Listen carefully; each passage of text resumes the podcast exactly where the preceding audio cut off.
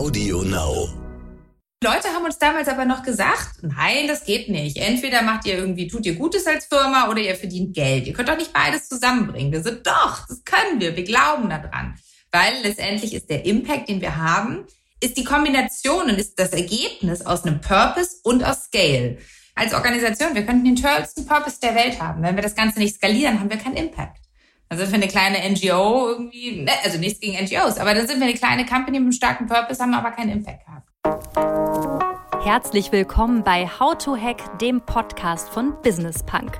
Schön, dass ihr dabei seid und jetzt Ohren auf, denn bei uns verraten euch erfolgreiche Gründerinnen und Gründer, Macherinnen und Macher und Kreative, was sie in ihrem Job anders machen. Unsere Gäste erklären euch ihre persönlichen Tipps und Hacks fürs Arbeitsleben. Das Beste daran, hier wird nicht um den heißen Brei herumgeredet, sondern es gibt handfeste Learnings. Ich bin Jana, Fernsehredakteurin und Moderatorin und ich freue mich riesig, Gastgeberin dieses Podcasts zu sein. Da sind wir wieder. Eine neue Folge How to Hack. Ich bin Lucille, die mit dem französischen Akzent und Redakteurin dieses Podcasts. Unsere Gästin heute hat etwas geschafft, was nicht viele schaffen. Sie hat ihr Startup nach nur zwei Jahren für, es wird gemunkelt, 100 Millionen Dollar verkauft. Das stimmt, die genaue Zahl wird von ihr allerdings nicht verraten, leider. Es geht um Anna Alex, eine absolute Start-up-Granate und Vollblutunternehmerin seit sage und schreibe zehn Jahren jetzt schon. So lange ist sie nämlich schon in Berlins Gründerszene unterwegs, Stationen bei Rocket, Zalando. Dann gründet sie gemeinsam mit einer Mitgründerin ihr erstes eigenes Startup Outfittery, ein Online-Stilberater, doch dann 2018 Neustart. Was passiert dann? Ja, sie verlässt Outfittery im Guten und kommt in ihrer Auszeit danach auf die Idee für ihr neues Startup Planetly. Das hilft Unternehmen dabei, ihren CO2-Fußabdruck zu ermitteln und zu reduzieren. Und als Anna Ende 2019 mit ihrem Climate Tech Startup an den Start ging, da war noch überhaupt nicht abzusehen, wie groß das Thema schon anderthalb Jahre später sein würde. Ja, und jetzt ist das Thema richtig groß. Also Anna ist eine echte Pionierin, die für ihre Überzeugungen kämpft. Und ich bin sehr gespannt auf eurem Gespräch. Anna, ich fall direkt mal mit der Tür ins Haus. Wie fühlt es sich an, sein Unternehmen nach nur zwei Jahren für mehrere Millionen Dollar verkauft zu haben? Erzähl mal. Ja, wie fühlt sich das an? Es ist auf jeden Fall spannend und äh, sehr aufregend und für mich auch noch mal was ganz Neues jetzt, ähm, so zwei Organisationen zusammenzuführen. Wir haben uns dafür entschieden, Planetly an OneTrust zu verkaufen, weil wir besonders gesehen haben, dass wir unseren Impact dadurch noch drastisch vergrößern können. OneTrust ist eine der schnellst wachsendsten Software-Companies aller Zeiten ähm, kommen aus den USA und kommen aus dem Privacy- und Governance-Bereich ähm, und Software für diesen Bereich zu machen. Und wir sind davon überzeugt, dass Sustainability KPIs in Zukunft sich nicht nur auf die Klimakennzahlen fokussieren, also den CO2-Fußabdruck, sondern dass es ein immer breiteres Spektrum an ESG-Kennzahlen gibt, die die Unternehmen reporten müssen, also Environmental, Social und Governance und die sozusagen Unternehmen in ihrer Ganzheitlichkeit betrachten.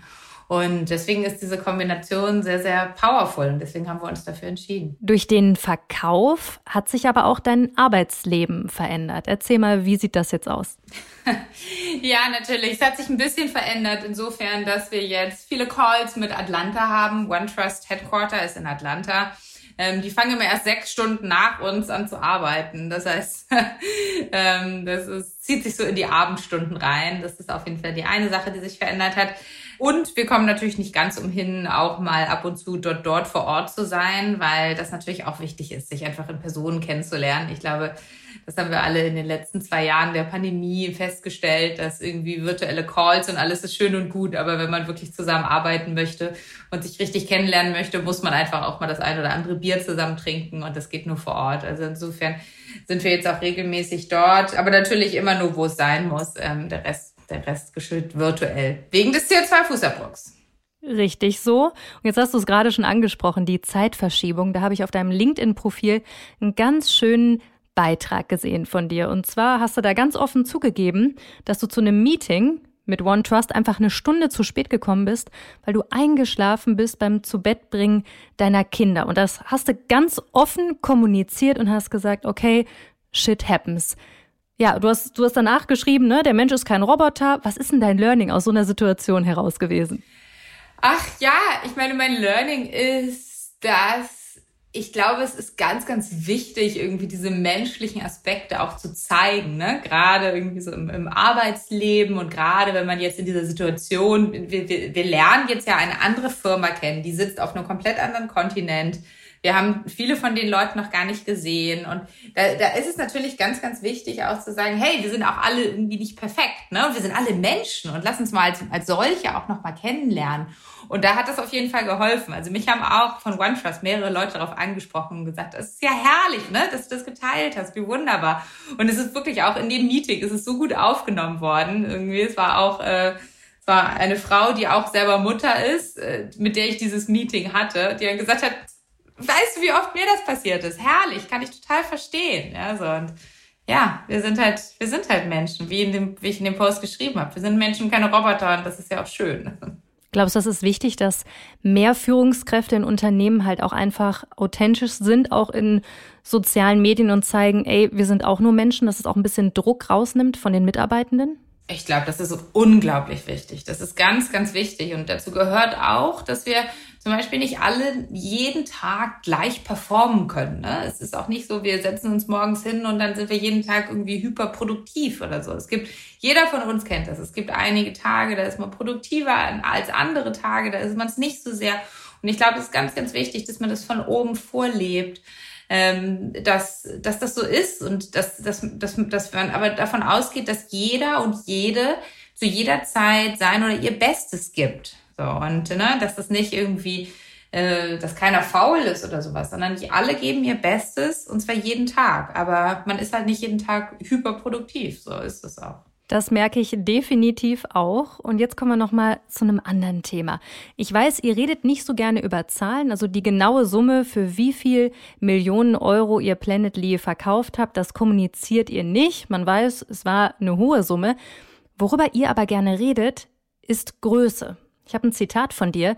Je größer wir werden, desto mehr Firmen messen ihren CO2-Fußabdruck, reduzieren ihn und bremsen den Klimawandel. Diesen Satz hast du Anfang 2021 in einem Interview gesagt.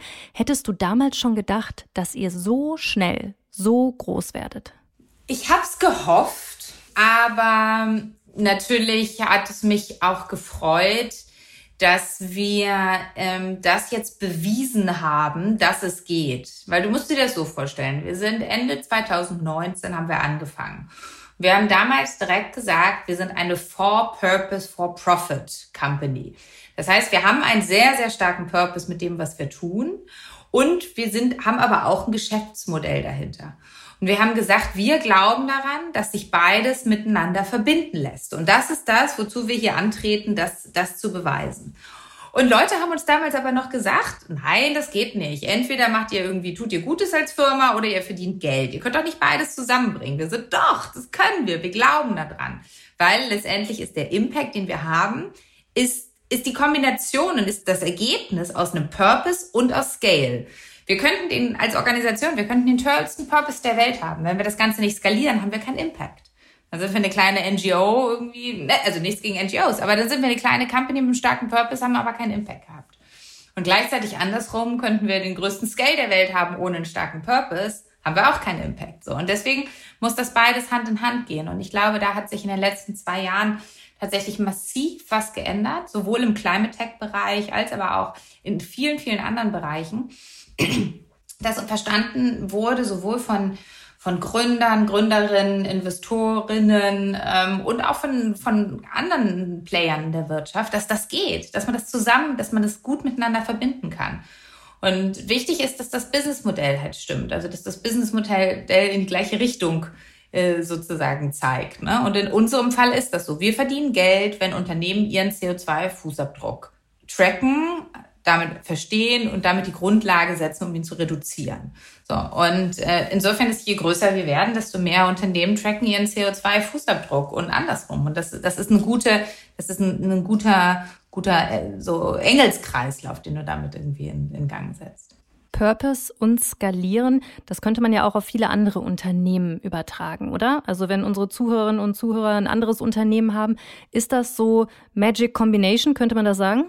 Also ich finde es auf jeden Fall ziemlich magic. Ähm, und ich muss sagen, das Schönste daran, dass wir so einen starken Purpose haben und jetzt in einem For-Purpose, For-Profit Company zu arbeiten, sind wirklich die Mitarbeitenden. Also wir hatten zu keiner Zeit Probleme damit, Leute zu finden, und zwar die besten Leute, weil die sehr guten Leute wollen beides. Die wollen sowohl gutes Geld verdienen als auch äh, wissen, wofür sie ihre Lebenszeit jeden Tag einsetzen. Und ähm, das ist wirklich toll zu sehen. Also wirklich das Level an, an Talenten, die sich bei uns bewerben, die bei uns mitarbeiten wollen und aber auch das, diese unglaublich hohe Motivation jedes einzelnen Mitarbeitenden ähm, jeden Tag. Das, das ist wunderbar, das ist herrlich. Und ich glaube, da, damit hat, hat wirklich auch jeder, der jetzt nicht irgendwie gerade selber sein Unternehmen da draußen gegründet hat, einen unglaublich großen Hebel in der Hand, auch gegen die Klimakrise. Also zum Beispiel einfach mal im nächsten All-Hands-Meeting fragen, hey, was ist denn eigentlich unser CO2-Fußabdruck als Organisation? Oder im nächsten Interview, was ihr führt, äh, mal äh, die Gegenseite äh, fragen, was, was, der, was die Klimaschutzstrategie ist. So, ne? Und das, das, das unterstreicht einfach, dass sowohl den neuen Talenten als aber auch den Top-Talenten, die jetzt gerade auf dem Arbeitsmarkt sind und die jetzt in den nächsten Jahren Führungspositionen übernehmen werden, das Thema unglaublich wichtig ist. Das merkt man auf jeden Fall in vielen Bereichen. Aber lange Zeit wurden Klimastartups, auch wie euers, muss man ganz ehrlich sagen, schon eher belächelt. Kannst du jetzt sagen, mit eurem Exit habt ihr euren Kritikerinnen und Kritikern ordentlich den Mittelfinger gezeigt im Nachhinein? also deswegen haben wir es auf jeden Fall nicht gemacht. Das ist vielleicht ein netter Nebeneffekt. Sicher? ähm, nein, also im Grunde war uns ehrlich gesagt, war mir schon immer relativ egal, was die Konkurrenz über uns denkt oder was irgendwie die Außenwelt über uns denkt, weil wir in dem, was wir was wir tun, einfach sehr, sehr klar sind und irgendwie in unserer Mission sehr, sehr klar sind und das von Anfang an. Also ich freue mich, wenn wir mit unserem Exit jetzt einen Beitrag geleistet haben zu, dazu, dass diese Szene vielleicht noch ein bisschen heißer wird und noch attraktiver wird für GründerInnen, für Investorinnen. Ähm, da muss ordentlich mehr Geld noch einfließen in den ganzen Climate Tech Bereich. Das ist unglaublich wichtig. Und wenn wir dazu einen kleinen Beitrag leisten konnten, freue ich mich sehr. Das konntet ihr auf jeden Fall. Die Szene ist gerade heiß, aber ich glaube, um deinen Erfolg und das Hier und Jetzt zu verstehen, müssen wir bei dir mal noch ein paar Schritte zurückgehen. Du bist ja jetzt seit zehn Jahren schon Unternehmerin. Eine richtig, richtig lange Zeit. Und 2019 war für dich ja das Jahr des ganz großen Neuanfangs. Bei uns geht's ja auch hier im Podcast im März um das Thema Neuanfang. Deswegen habe ich dich auch eingeladen. In dem Jahr hast du angekündigt, dich nach dem Thema Online-Stilberatung dem Thema Klimawandel zu verschreiben. Wie kam es dazu? Damals war, das muss man ganz klar sagen, das Thema noch nicht so heiß, wie es heute ist. Ja, das stimmt. Ich habe mich recht früh, als ich noch damals äh, bei Outfittery war, meiner letzten äh, Firma, ähm, habe ich mich einer Initiative angeschlossen, die heißt Leaders for Climate Action. Und in dem Zuge habe ich versprochen oder geplätscht, wie man sagt, äh, dass ich sowohl den CO2-Fußabdruck von Outfittery kenne, als auch meinen eigenen persönlichen CO2-Fußabdruck. Und als ich mich dann aufgemacht habe, zu verstehen, was der Outfitterys CO2-Fußabdruck ist, habe ich festgestellt, das ist gar nicht so einfach. Für mich als Entscheiderin überhaupt erstmal zu verstehen, was ist denn jetzt, was, was, was für Emissionen generieren wir denn und blasen wir denn in die Luft und was, geschweige denn, was kann ich denn jetzt tun, um die wirklich zu reduzieren? Und ich habe keine guten Tools da draußen gefunden, die mir das ermöglicht haben, wirklich das im Detail zu verstehen. Ähm, und letztendlich musste ich mit einem Berater arbeiten, der dann mit seinem Excel-Sheet reinkam und durch die Firma lief und da jede Menge Daten eingeklimpert hat und mir irgendwann dann so ein PDF-Report überreichte und sagte so, das ist jetzt so euer CO2-Fußabdruck. Und ich war so, was? Wirklich? Das war's jetzt? So, ich habe jetzt hier irgend so ein, so, so ein PDF-Report, irgendwie purer Blick in den Rückspiegel überhaupt nicht actionable, wirklich wenig, wenig insightful für, für, für mich. Und habe dann gedacht, das kann es nicht sein. Ne? Warum? CO2 ist die wichtigste Kennzahl der Menschheit des Jahrhunderts.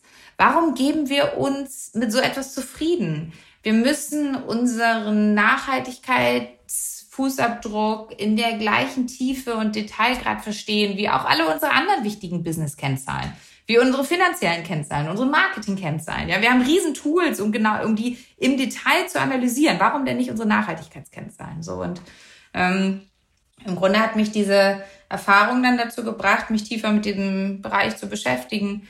Und ähm, dann habe ich damals Benedikt angerufen, meinen Mitgründer, den ich schon aus Rocke-Zeiten kenne, der sich auch zu der Zeit gerade mit ähnlichen Themen beschäftigte, rund um Klima, Klimawandel. Wir haben das geführt, wir müssen irgendwie was tun. Und plötzlich haben wir aber nicht nur gesehen, wir, wir sollten was tun, wir müssen was tun, sondern wir haben auch gesehen, wir können was mit an den Tisch bringen, was in dieser Szene vielleicht gerade ein bisschen fehlt. Und das ist nämlich genau wieder diese diese, diese, dieses Wissen, wie skaliere ich denn eine Firma? Wie baue ich denn jetzt schnell ein Team aus? Wie baue ich denn eine Marke auf? Wie baue ich denn irgendwie eine gute Unternehmenskultur auf? Wie, wie mache ich denn das Ding jetzt groß und skaliere es? Und als wir das irgendwie so, als da irgendwie so ein Teil zum anderen gekommen ist, hat es einfach gepasst. Und dann sind wir, haben wir den, genau, Neuanfang gemacht und sind, sind gestartet. Anfang 2021 war das dann. Nee, 2020, so ich wollte gerade sagen, ne? ein bisschen ist ja. das schon her. Bisschen aber schon. Ein bisschen. naja, nach zwei Jahren das äh, für mehrere Millionen zu verkaufen, Hut ab auf jeden Fall. Aber du hattest ja eigentlich ein gemachtes Nest bei Outfittery. Also auch ein sehr erfolgreiches Startup, das es immer noch gibt und das von deiner Mitgründerin auch immer noch geleitet wird. Warum bist du aus diesem gemachten Nest ausgebrochen? Warum bist du da weggegangen? Also ich glaube für mich persönlich ähm, habe ich festgestellt, dass mir die ersten Jahre des Aufbaus sehr viel mehr liegen als vielleicht die Jahre irgendwie einer Company, wenn es dann so ein Scale-up ist oder so. Ne? Ähm, ich mag einfach unglaublich gerne das Ärmel hochkrempeln und sich selbst die Hände schmutzig machen und aus dem Nichts etwas zu schaffen und da aufzu, anzufangen, wo noch gar nichts ist. Damit kann ich unglaublich gut irgendwie umgehen und das setzt ganz, ganz viel Energie in mir frei und das habe ich, glaube ich, auch dann irgendwann gemerkt. Dazu kam, dass meine erste Tochter geboren wurde 2017. Wir haben dann, ähm, als sie sechs Monate alt war, eine dreimonatige Reise gemacht. Und mit so ein bisschen Abstand äh, ne, habe ich dann irgendwie gemerkt, ach Wahnsinn, so die Firma läuft ja auch ohne mich. Ich war drei Monate weg und es hat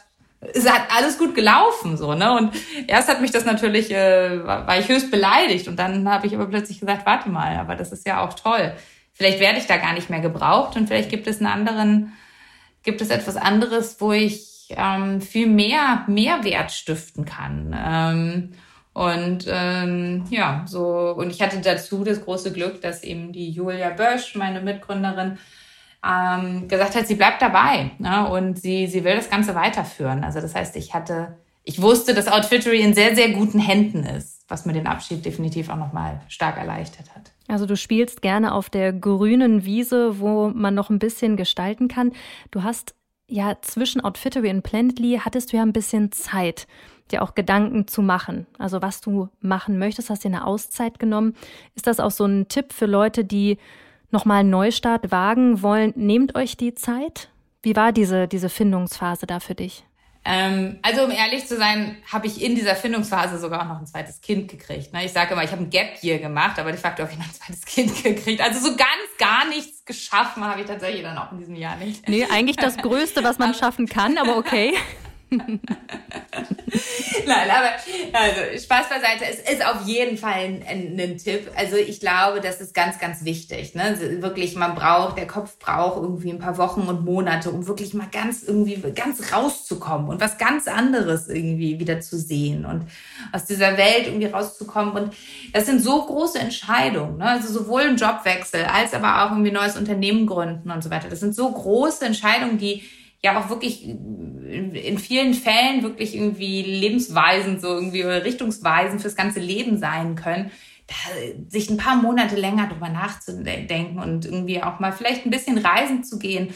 Ne? Und das nicht nur in seinem eigenen Trott, in seinem eigenen Kiez in seinem eigenen irgendwie Stammcafé irgendwie rumzusitzen, wenn man drüber nachdenkt. Also das fand ich unglaublich inspirierend. Also mit Und dann geht es darum, was mir immer hilft, ist wirklich mit ganz, ganz vielen Leuten zu reden und zu verstehen, was machen andere ne? und wie denken andere Leute drüber nach. Weil ich glaube, wir werden alle als Gesellschaft sehr viel mehr, sehr viel bewusster dafür irgendwie, wie wir, ja, dass es unsere Lebenszeit ist, die wir hier jeden Tag auf der Arbeit einsetzen und dass wir, dass wir ganz genau wissen, was wir da machen wollen. Ne? Irgendwie, ähm, das ist wichtig, ja.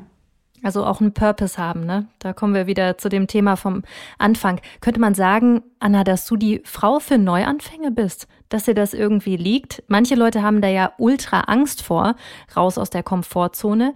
Ist das ein Ding, was so dein Ding ist? Ja, ähm, vielleicht kann man das sagen. Das klingt aber auch danach, als ob ich ständig was Neues anfangen musste. Man muss ja auch ein paar Mal ein bisschen mal bei ein paar Sachen dabei bleiben. Und in der Klimakrise kann ich auf jeden Fall sagen, das ist noch nicht gelöst. Äh, da ist noch sehr, sehr viel zu tun. Insofern ähm, werde ich da nicht so schnell was Neues anfangen, sondern noch ähm, erstmal ganz viel von dem weitermachen, was wir mit Planetly jetzt schon tun. Also nicht die Frau für Neuanfänge, sondern die Frau für die großen Probleme dieser Welt, könnte man das sagen? Ja, das finde ich schon besser. Sehr gut. Was ich auch bei dir bei LinkedIn gelesen habe, ist das Zitat, wenn du alles unter Kontrolle hast, dann rennst du nicht schnell genug. Da musste ich kurz schmunzeln. Was meinst du damit? Naja, das, ich glaube, als Unternehmerin habe ich mich daran gewöhnt, dass die nächste Riesenherausforderung stets irgendwie da vorne schon um die Ecke lauert. Also ähm, ich habe es wirklich so viele Male schon erlebt, in dem Augenblick, in dem ich gedacht habe, so, puh, okay, jetzt gerade habe ich mal alles unter Kontrolle und alles ist geregelt und so weiter. Und dann weiß ich, es ist nur eine Frage von Tagen, bis irgendwie ja die nächste, der nächste Brocken kommt, mit dem man irgendwie zurechtkommen muss. Ähm, und daran habe ich mich gewöhnt und das ist Teil dessen. Ne? Man kann als Unternehmerin nie alles durchblicken, irgendwie, was, was da kommt. Es, werden, es kommen viele Sachen, es passiert viel gleichzeitig. Ähm, ich habe schnell gelernt, dass ich mich auch, auch ein exzellentes Team aufbauen muss um mich herum, was irgendwie extrem eigenständig arbeitet und viele Entscheidungen alleine auch treffen kann. Und ähm, ja, man hat nie alles unter Kontrolle. So, also ich glaube, das ist tatsächlich was, wovon man sich eine Illusion, von der man sich verabschieden muss. Okay, Memo an uns alle, eine Illusion, von der man sich verabschieden muss. Sehr gut. Aber wie sehr hilft es, eine Mitgründerin oder einen Mitgründer in solchen Situationen mit an Bord zu haben? Du hast dich ja bei beiden deiner Startups dazu entschieden, jemanden mit an Bord zu holen. Wie wichtig ist das? Für mich war das immer sehr wichtig und ist auch sehr wichtig, diesen Partner in Crime sozusagen zu haben, mit dem man irgendwie alles besprechen kann. Und ähm, es ist aber genauso wichtig, dass man da wirklich auch von Anfang an die Basis richtig für legt, damit das auch funktioniert.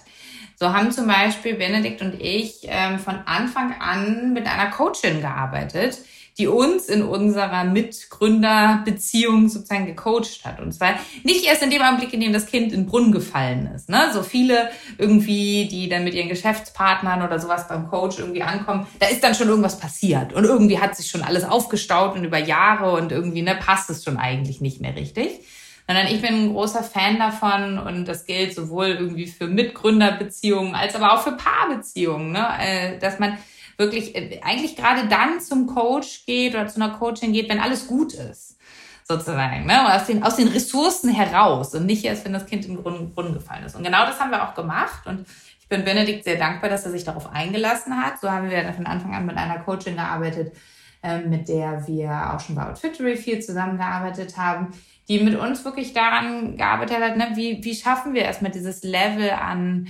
ähm, an Vertrauen herzustellen? Wie lernen wir uns kennen? Wie schaffen wir es, auch uns kritisches Feedback zu geben? Weil das ist die größte, das ist das größte Geschenk, was wir haben können. Und das ist auch, glaube ich, eines der langfristigsten Geschenke, die so eine Geschäftsbeziehung mit sich bringen kann, so eine, so eine Mitgründerbeziehung da mit sich bringen kann, weil irgendwann ist es gar nicht mehr so leicht, aus dem Team heraus kritisches Feedback zu bekommen. Weil Leute dann denken, oh, das ist jetzt die Gründerin, das kann ich dir jetzt doch nicht sagen oder sowas. Ne? Und dann kann ich noch so oft sagen, bitte, bitte, bitte gib mir das, ne, irgendwie und sagt es mir. Und ich glaube, wir haben das auch tatsächlich bei Planetly gut hingekriegt. Aber wahrscheinlich wird es nicht auf einem, auf einem Level sein, wie der, wie der Mitgründer oder die Mitgründerin das geben kann. Und Ähm, dafür muss aber, um sich dieses kritische und konstruktiv kritische Feedback zu geben, braucht es eine gute, eine gute Basis, ein gutes Vertrauenslevel und das zu erarbeiten und damit Profis zu arbeiten, das kann ich nur jedem raten. Also sollte man sich seinen Mitgründer, seine Mitgründerin so gut aussuchen, wie auch den Partner, mit dem man zusammen ist? Oh ja, auf jeden Fall. Ich meine, man verbringt sehr viel Zeit miteinander ähm, und äh, die Mitgründerbeziehung ist der größte Faktor, warum Startups scheitern. Das ist der allergrößte Faktor dafür. Also deswegen, das muss, muss man sich sehr, sehr gut aussuchen. Und gleichzeitig kann man nicht vorher alle Eventualitäten klären. Ja, man kann äh, man kann vielleicht mal für ein paar Tage nach Brandenburg fahren und gucken, ob es irgendwie danach immer noch passt und man sich danach irgendwie immer noch vorstellen kann, jeden Tag zu sehen, so, weil das, das tut man, ja, das sollte man. Ähm, und ich glaube, ich bin dann, kann auch jedem nur raten, dass man auch sehr, sehr ehrlich ist über die jeweiligen privaten Situationen, weil natürlich lässt sich das irgendwie nicht so ganz voneinander trennen, ne? Kinder oder nicht und, und, und, und, und so weiter. Solche, über solche Sachen muss man sich ehrlich sein, weil letztendlich, ja, es ist sehr, sehr wichtig. Natürlich ist jetzt wenn es scheitert, ist vielleicht nicht ganz so tragisch, wie wenn irgendwie die Liebesbeziehung scheitert und irgendwie dann noch Kinder im Spiel sind. Aber es ist eine große Verantwortung, die man da gemeinsam eingeht. Also insofern sollte man auch das genau prüfen und da auch mit Profis arbeiten, ja. Also teuer wird es in beiden Fällen werden, wenn man sich von seinem Mitgründer, seiner Mitgründerin trennt oder vom Partner. Also da passt es wieder. Und wie du gerade schon gesagt hast, man muss ehrlich sein, wie bei deinem Post bei LinkedIn, worüber wir ganz am Anfang gesprochen haben. Auch da authentisch sein zahlt sich aus. Anna, ich würde gerne noch mal zurück, ein bisschen deeper bei Planetly reingehen. Ähm, warum glaubst du, seid ihr mit eurem Geschäftsmodell so erfolgreich am Markt? Waren die Lösungen, die davor es schon gab, einfach so schlecht? Oder was würdest du sagen? Es ist ja sehr schwer für Unternehmen, ihren CO2-Fußabdruck zu messen. Das weiß man ja. Ja, also ich glaube, es ist immer eine gewisse Kombination und so auch bei uns. Ähm, ein Teil ist definitiv, die Zeit ist reif. Ja, und wir haben mit dem, was wir tun, sehr stark so den Zahn der Zeit getroffen. Ähm, die Klimakrise ist mittlerweile angekommen auf allen Ebenen der Wirtschaft, an den Finanzmärkten. Alle haben verstanden, ne, wir können nicht mehr so weitermachen wie bisher. Insofern war ist Timing ein ganz, ganz wichtiger Faktor und ähm, der war das, der war ziemlich perfekt, muss man sagen. Zum Zweiten ähm, will ich aber jetzt auch nicht irgendwie ganz unter den Scheffel stellen, was wir und vor allem auch unser wunderbares Team irgendwie dort geleistet haben. Wir haben von Anfang an uns extrem erfahrene Leute reingeholt, die exzellent in ihren Bereichen sind. Und um äh, erfolgreich zu sein bei uns, muss man vor allem drei Sachen, müssen, müssen wir drei ganz verschiedene Charaktere häufig und ganz verschiedene Backgrounds zusammenbringen. Das eine sind wirklich die Nachhaltigkeitsexperten und Expertinnen. Das zweite sind die Tech-Experten. Und dann das dritte, die Leute, die auch noch wissen, wie sie es verkaufen und wie sie es vermarkten und wie man es wie man es wie man es auch nach außen darstellt so ne? und das sind das sind häufig ganz ganz verschiedene Personen, ganz verschiedene Charaktere, ganz verschiedene Backgrounds, die wir da zusammenbringen müssen. Aber nur wenn wir wirklich diese drei Sachen zusammenbringen, dann können wir gemeinsam erfolgreich sein. Ich finde es ne, sehr bezeichnend irgendwie. Die, unsere WissenschaftlerInnen sagen uns ja schon seit vielen Jahrzehnten, die Klimakrise kommt und es wird allerhöchste Eisenbahn, dass wir handeln müssen. Aber die verpacken das halt in eine so komplizierte Sprache und in eine hundertseitige wissenschaftliche PDF-Reports, die, die viele Leute nicht lesen wollen. So und, und ver, ver, verpassen sozusagen damit vielleicht so ein bisschen dieses, wie übersetze ich denn das jetzt in die Sprache meines Gegenübers? Ne? Die sagen dann doch nur so, warum es steht doch da, warum hört uns denn keiner zu? So, ne? Und äh, so, deswegen ist, glaube ich, da diese, diese Brücke zu schlagen. Und in gewisser Weise ist das auch eine Übersetzungsarbeit, die wir tun. Wir übersetzen alle wissenschaftlichen Erkenntnisse und alles rund um, um die Klimakrise und äh, so übersetzen wir sozusagen in eine Sprache, die die Businessleute verstehen. Wir übersetzen es in KPIs und wir übersetzen es in Graphen, das kennen die, ne? So auf Graphen zu gucken und zu sagen, haben wir unser Ziel jetzt schon erreicht? Ah nee, wir sind noch 20 Prozent drüber, ja okay, dann müssen wir jetzt hier nochmal Gas geben irgendwie und so weiter. Na, das ist, das ist die Business-Sprache, das kennen die so. Und insofern sehe ich uns da also auch. Ihr seid Dolmetscher, so, Dolmetscher ja, für Unternehmen. Genau, so ein bisschen okay. so sozusagen so äh, ja, so, so pla planetarische Business-Dolmetscher, so, weiß ich nicht, ja. Wow, das habe ich auf jeden Fall noch nicht über euch gelesen im Internet. Das habe ich aus dir rausgekitzelt. Ja, das hast du aus mir rausgekitzelt, ja. Das kannst, das kannst, du dir merken, auf jeden Fall. Aber jetzt hast du gerade schon gesagt, dass es diese verschiedenen Skills auch braucht bei euch im Team. Du bist ja einfach keine Klimawissenschaftlerin und hast dich trotzdem diesem Thema angenommen. Ist das auch so ein Ding, dass man halt einfach ne, Leute braucht, die besser sind als man selber in anderen Bereichen? Auf jeden Fall, ne? Ja, auf jeden Fall, auf jeden Fall. Und das finde ich auch, ja, das muss ich auch sagen, das ist ja persönlich, ist das einer meiner größten Antriebe. Ich lerne so viel von diesen Menschen, mit denen, die jetzt bei uns arbeiten. Ich habe da so einen heiden Respekt vor, vor dem, was die alles können und was die alles wissen und welche Standards die alle äh, einfach auswendig können, alle in ihrem Kopf haben. Das ist Wahnsinn, das ist ganz, ganz toll. Und, ähm, und gleichzeitig zu, aber auch zu verstehen, als Nicht-Klimawissenschaftlerin will ich ja trotzdem die richtigen Dinge jetzt tun mit meinem Business. So. Und ne, wie muss ich es dann eben irgendwie übersetzen? Wie muss ich es verstehen? Wie muss ich es greifbar machen? Und wie muss ich es vielleicht auch einfach machen? Vielleicht muss ich, wie muss ich die Sachen auch einfach mal vereinfachen, um sie verständlich zu machen? So, das ist, glaube ich, ähm, ja, das finde ich sehr, sehr faszinierend und zwar jeden Tag aufs Neue. Und wie gehst du mit so einem Vorwurf von Greenwashing um? Also, dass zum Beispiel Unternehmen nur mit euch zusammenarbeiten, um am Ende dann so schön in die Kamera halten zu können, hey, ne, wir sind klimaneutral oder wir haben hier, das ist unser CO2-Fußabdruck. Also wie gehst du damit um oder wie merkst du das, wenn du, wenn ein Unternehmen auf euch zukommt, wo du merkst, okay, da stimmt irgendwas nicht? Mhm.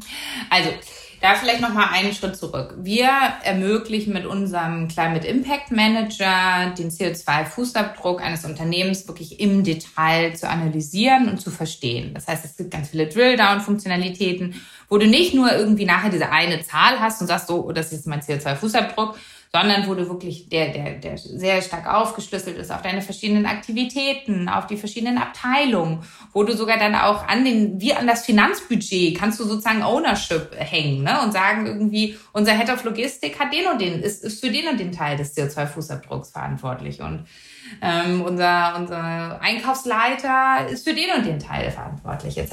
Ne? Und nur wenn man es in dieser Tiefe versteht, kann man dann wirklich auch die richtigen Maßnahmen treffen, um es zu, um den Fußabdruck zu reduzieren. Weil ansonsten für, ne, gibt es zu Genüge. Die Unternehmen haben dann irgendwie Green Teams und äh, dann fangen sie jetzt an, irgendwie den Müll zu äh, separieren und alle freuen sich. Aber es ist vielleicht gar nicht der wichtigste Hebel und der größte Hebel, den wir machen können, sondern es gibt andere Hebel, die sehr, sehr viel mächtiger sind und sehr viel größer sind. Und die sind aber nicht so sichtbar und deswegen werden die vielleicht gar nicht umgesetzt. Also das heißt, nur wenn man eine gute Datenbasis hat, kann man dann darauf basierend auch wirklich die richtigen Maßnahmen in der richtigen Priorität angehen. So, und ähm, erst ganz als letztes, nachdem man analysiert hat, nachdem man alle Reduktionshebel identifiziert hat, viele davon auch schon direkt umgesetzt hat, ne? zum Beispiel auf Grünstrom umsteigen, das kann jeder sofort. Ne? Ähm, erst dann, dann ermöglichen wir es unseren Kunden auch den, den Rest des CO2-Fußabdrucks, der zurzeit noch nicht reduzierbar ist, auszugleichen ähm, und sich danach dann, wenn sie sehr, sehr strenge Kriterien und Auflagen erfüllt haben, klimaneutral zu nennen. Das heißt, die Unternehmen, die mit uns zusammenarbeiten, meinen es sehr, sehr ernst und haben verstanden, dass sie diese, dass sie, dass sie das eben, dass sie das auf einem auf einem sehr granularen Niveau messen möchten und wollen und, und, und müssen. Das heißt, ich glaube, wir haben das Problem nicht so sehr. Also ne, wenn, wenn ein Unternehmen einfach nur irgendwie, äh, keine Ahnung, so einmal Finger in den Wind halten möchte und danach dann ein paar Offsetting-Projekte kaufen will, dann arbeiten die eigentlich nicht mit uns. Da gibt es andere, ich will jetzt keine Namen nennen, so, ne? Da geht das sehr viel einfacher. Da macht man das mal so in einer Stunde irgendwie, keine Ahnung, kann man ein paar Daten einklimpern und, und so. Ähm, insofern ähm, kann ich da tatsächlich teilen, dass die Kunden, die mit uns arbeiten, das wirklich mit einer unglaublichen Sorgfalt verfolgen. Wir arbeiten zum Beispiel mit der Economist Group zusammen. Wir arbeiten mit dem HelloFresh zusammen. Wir arbeiten mit dem Home24 zusammen. Und da kann ich ähm, wirklich teilen, dass wir da eine sehr große Neugierde auch auf dem Leadership-Level sehen, irgendwie, die das wirklich im Detail verstehen wollen. Und das ist super, weil das muss von ganz oben kommen. Trotzdem ist Greenwashing ein großes Problem, ähm, ganz besonders, weil dieser Begriff klimaneutral nicht geschützt wird oder geschützt werden kann. Ähm, und was wichtig ist, ist, wenn man ein Unternehmen sieht, was sagt, dass es klimaneutral ist, rate ich immer, dass man so ein paar Faustregeln anwenden kann. Also hat das Unternehmen tatsächlich, gibt das Unternehmen auch Transparenz darauf, wie sich der CO2-Fußabdruck zusammensetzt? Oder geben sie einfach nur irgendeine Zahl raus, die keinem von uns was sagt? Hat das Unternehmen sich Reduktionsziele gesetzt und die auch kommuniziert? Zum Beispiel äh, 2025 25 Prozent reduziert. Bestenfalls sind diese Reduktionsziele science-based. Das ist die sogenannte Science-Based Target Initiative. Die, die sagen, sind diese Reduktionsziele wissenschaftlich basiert? Ja, ergeben die Sinn? Und in der Gesamtheit, wenn alle Unternehmen ihren, ihre, ihre Reduktionsziele erfüllen, wo kommen wir denn dann raus? Sind wir dann bei 1,5 Grad oder wie viel darüber sind wir dann noch? Ähm, und ähm, also wie stark wird dieses Thema Reduktion tatsächlich in den Vordergrund gestellt? und ganz zum Schluss Ne, was für Offsetting-Projekte sind das? Sind das zertifizierte Offsetting-Projekte? Da gibt es ganz viele verschiedene Standards, ganz viele verschiedene ähm, Güteklassen sozusagen auch. Aber das sind so ein paar Sachen, die man so oberflächlich, selbst wenn man sich jetzt nicht tief mit dem Thema beschäftigen kann, checken kann. Ganz besonders, wie stark, wie viel Fokus legen die Unternehmen auf die Reduktion. Okay, das war auf jeden Fall ein super Hinweis. Das werde ich mir mal notieren. Aber man merkt, wie kompliziert auch dieses ganze Thema ist. Ne? Aber auf der anderen Seite, jetzt haben wir über Greenwashing gesprochen, Unternehmen, viele Unternehmen kommen an diesem Thema ja auch gar nicht mehr vorbei. Es gibt ja von der EU-Kommission ähm, ne, ein Edikt, dass Unternehmen mit mehr als 40 Millionen Euro Umsatz und 250 Mitarbeitern ab 2023 dazu verpflichtet sind, Informationen zur Nachhaltigkeit zu veröffentlichen. Boah, das waren jetzt viele Zahlen, aber wie sehr spielt euch das auch in die Karten? Genau sowas. Ja, klar, natürlich sehr stark. Nachhaltigkeit hat viele Parallelen zum Thema Digitalisierung. So, und in der Digitalisierung gab es auch die Unternehmen, die es früh verstanden haben, früh angegangen sind und davon nachher sehr profitiert haben. Ähm, und das Gleiche ist bei der Nachhaltigkeitstransformation. Also ne, die Unternehmen, es gibt die Unternehmen, die das ja schon freiwillig machen, die das schon seit vielen Jahren freiwillig machen, die schon sehr viel, die schon ihren, ihren Muskel sozusagen trainiert haben, ihren CO2-Fußabdruck zu verstehen, ihn zu reduzieren, welche Maßnahmen sind effektiv, was kann ich tun, etc. Ja, und davon sehr, sehr stark profitieren. Und dann gibt es andere, die sich erst dann bewegen, wenn sie müssen, wenn es zum Beispiel durch die Regulierung gefordert ist oder staatlich verordnet ist, dass man jetzt seinen CO2-Fußabdruck trackt. So, ich glaube, es ist ähm, na, für Unternehmen können gar nicht früh genug damit anfangen und es ist ähm, es ist auch jetzt ganz wichtig, wenn man jetzt noch anfängt, dann gehört man, ne, wir sind noch nicht in der in der Masse angekommen, es sind immer noch die Unternehmen, die davon ordentlich profitieren können, sich jetzt schnell und gut aufzustellen. Die können profitieren dadurch, dass sie dann die besten Talente für sich akquirieren können, dadurch, dass sie ähm, eine starke Konsumentenmarke aufbauen können, die dieses Thema Nachhaltigkeit auch ihnen wirklich abgenommen wird ne? und nicht nur so ein bisschen Greenwashing irgendwie stattfindet und sich auch an, bei den Investoren und Finanzmärkten stark positionieren können, weil denen wird das Thema eben natürlich auch immer wichtiger. Also insofern, ich glaube, es ist, es ist nicht nur sozusagen Gutmenschentum für, als, für, für, für Unternehmen, sich da jetzt zu engagieren, sondern es ergibt einfach auch ganz rein rational und wirtschaftlich Sinn. Und damit kann man Unternehmen ja meistens auch am besten überzeugen. Du versuchst das ganze Thema Klimakrise ja auch ein bisschen positiver anzugehen. Das sehe ich. Ich zitiere wieder LinkedIn bei dir. Du hast jeden Freitag deine Friday Positive News aus der Klimawelt. Wie bist du denn auf die Idee gekommen, das zu machen, das so ins Positive umzudrehen? Ich habe mir verdeutlicht, dass Leute einfach nicht ständig mit irgendwelchen Hiobsbotschaften konfrontiert sein können und das einfach, das einfach nicht wollen. Wir haben alle unsere, unsere Jobs, unser Alltag ist stressig genug, ja, und dazu dann jetzt die ganze Zeit irgendwie die Bilder irgendwie des brennenden Amazonas zu zeigen, das, das zieht einen runter. Gleichzeitig habe ich, nachdem ich mich tiefer mit der Szene beschäftigt habe, gesehen, wie viele tolle Sachen passieren und habe deswegen gesagt, hey, aber vielleicht sollten wir die lieber teilen. Vielleicht sollten wir wirklich den, den, das Augenmerk eher darauf legen, was passiert Positives in der Welt und ähm, nicht, wie, wie schlimm ist es alles. So, es ist auch wichtig, dass man versteht, dass es echt ganz schön schlimm ist. Ähm, aber wir sehen uns mit Planetly als Lösungsanbieter ähm, und wir wollen nach vorne gucken. Und ja, wir haben es alle über viele Jahrzehnte nicht gerafft, äh, wie, wie schlimm es eigentlich um unseren Planeten steht. ändern kann man das jetzt trotzdem nicht mehr, sondern man kann jetzt nur mit voller Kraft umsteuern und wirklich von hier an das Richtige tun. Und davon, dazu wollen wir unseren Beitrag leisten.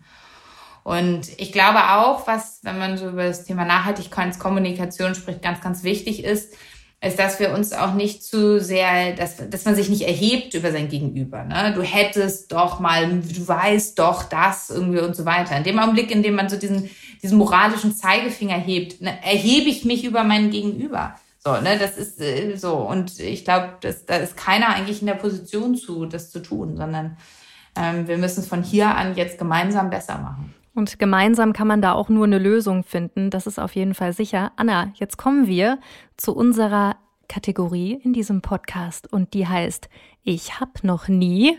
Kennst du mhm. noch das Trinkspiel von früher, liebe Anna? Ja. Ja. oh, jetzt, jetzt guckt sie ganz skeptisch. Keine Sorge, es ist um die Mittagszeit. Wir beide, wir haben ein Glas Wasser hier stehen, deswegen das wird alles ganz unalkoholisch. Es geht ja einfach nur um das Spiel. Ich erkläre noch mal ganz schnell die Spielregeln. Und zwar sage ich einen Satz, der beginnt mit ich hab noch nie, geht dann weiter. Wenn deine Antwort auf meine Frage ist doch, ja, doch, habe ich schon mal gemacht, dann musst du einen Schluck trinken, bitte auch geräuschvoll und dann auch dein Glas schön abstellen. Wir sind ein Podcast, ne? Muss man auch hören. Wenn deine Antwort ist stimmt, dann musst du nichts trinken.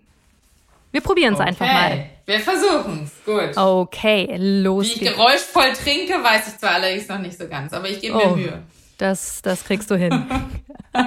okay. Ich habe noch nie etwas getan, obwohl ich wusste, dass es nicht gut fürs Klima ist. Ich habe noch nie etwas getan. Ich habe noch nie, warte mal, das ist mir jetzt gerade zu viele Verneinungen da drin. Ich habe noch nie. Ich habe noch nie. Ich habe noch nie etwas getan, obwohl ich wusste, dass es nicht gut fürs Klima ist. Zum Beispiel Fliegen. Ja, doch. Äh, auf jeden Fall. So, ich trinke jetzt hier was. Mhm. Und kann sie ich, trinkt mich, und stellt ab. Kann ich mich jetzt auch erklären dazu? Absolut, absolut. Hätte ich jetzt eh Nein. eh gefragt. Ja, okay, okay. Nee, natürlich. Also, ne, irgendwie auch, auch, auch, auch ich, ich lebe größtenteils vegetarisch. Ich habe, äh, ich esse ab und zu Fleisch, wenn wir bei unseren Bauern auf dem Land sind, weil ich da weiß irgendwie, wo, äh, an welcher, auf welcher Weide an der Elbe irgendwie die Kühe groß geworden sind. Ich ähm, äh, fliege ab und zu tatsächlich auch mal, wenn es, wenn es sein muss. Ähm, und ich bin ein ganz großer Verfechterin auch davon zu sagen, es geht nicht nur über Verzicht sondern wir müssen einfach sehr gute Alternativen schaffen für die Leute, weil wir uns nicht darauf verlassen können, dass die ganze Welt plötzlich sagt, ich möchte aber auf all das verzichten, was ich in den letzten Jahrzehnten so lieb gewonnen habe. Wir müssen einfach gute Alternativen schaffen. Wir müssen Fleischersatz schaffen, der exzellent ist. Wir müssen Käseersatz schaffen, Milchersatz schaffen, etc. Ähm, wir müssen, wir müssen sozusagen das Problem an der Wurzel packen und können nicht die ganze Klimakrise nur auf den auf den Rücken der Endkonsumenten. Und die Leute auch nicht immer verteufeln, wenn sie irgendwas falsch machen. Das sieht man ja bei Social Media, wenn dann irgendwelche Nachhaltigkeitsblogger mal einen Plastikbecher irgendwie, ein Coffee to go trinken, dann ist direkt geht die Welt unter. Ne? Also alles ein bisschen entspannter sehen. Ja. Okay, weiter geht's. Ja. Ich habe noch nie einen richtig großen Fehler gemacht in meiner Karriere. Doch, klar. Und da trinkt sie einen großen Schluck. Oder einen kleinen? was, was war dieser Fehler? Oder was waren diese Fehler? Ich habe tausende von Fehlern gemacht. Ähm, es gibt tatsächlich jetzt nicht so diese eine Failure-Story, ja, irgendwie so, die ich, die ich teilen kann. Das ist jetzt vielleicht ein bisschen langweilig, du hast jetzt gedacht, jetzt kommt hier irgendwie so der, die, die Enthüllung. Ähm, aber ich glaube. Riesige Fuck-up. Genau so. Ne, ich, ich glaube, es gibt einfach unglaublich viele kleine Fehler, die ich mache.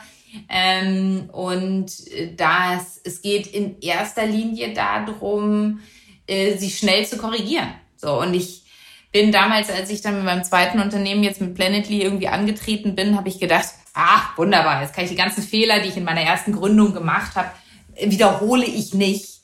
Ähm, und davon habe ich mich ehrlich gesagt relativ schnell verabschiedet und gemerkt, es geht nicht darum, keine Fehler zu machen, sondern es geht darum, sie schneller zu korrigieren. Also wenn es irgendwie Mitarbeiter war, wo es einfach dann nicht gepasst hat oder sowas. Ne? Auch schnell die Reißleine zu ziehen oder ähm, wenn es mit Investoren, weiß ich nicht, ne, nicht gut lief, einfach da noch viel mehr, viel, viel ehrlicher zu sein, die Sachen einfach auf den Tisch zu legen, nicht zu beschönigen.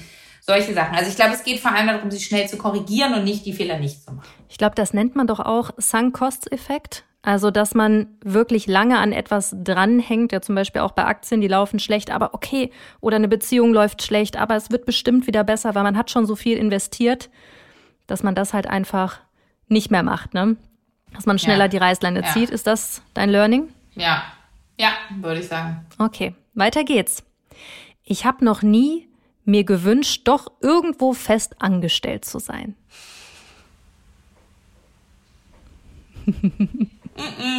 nee, hast du nicht. Jetzt, mhm. jetzt bleibt dein Mund trocken. Mhm. Jetzt musst du nichts trinken.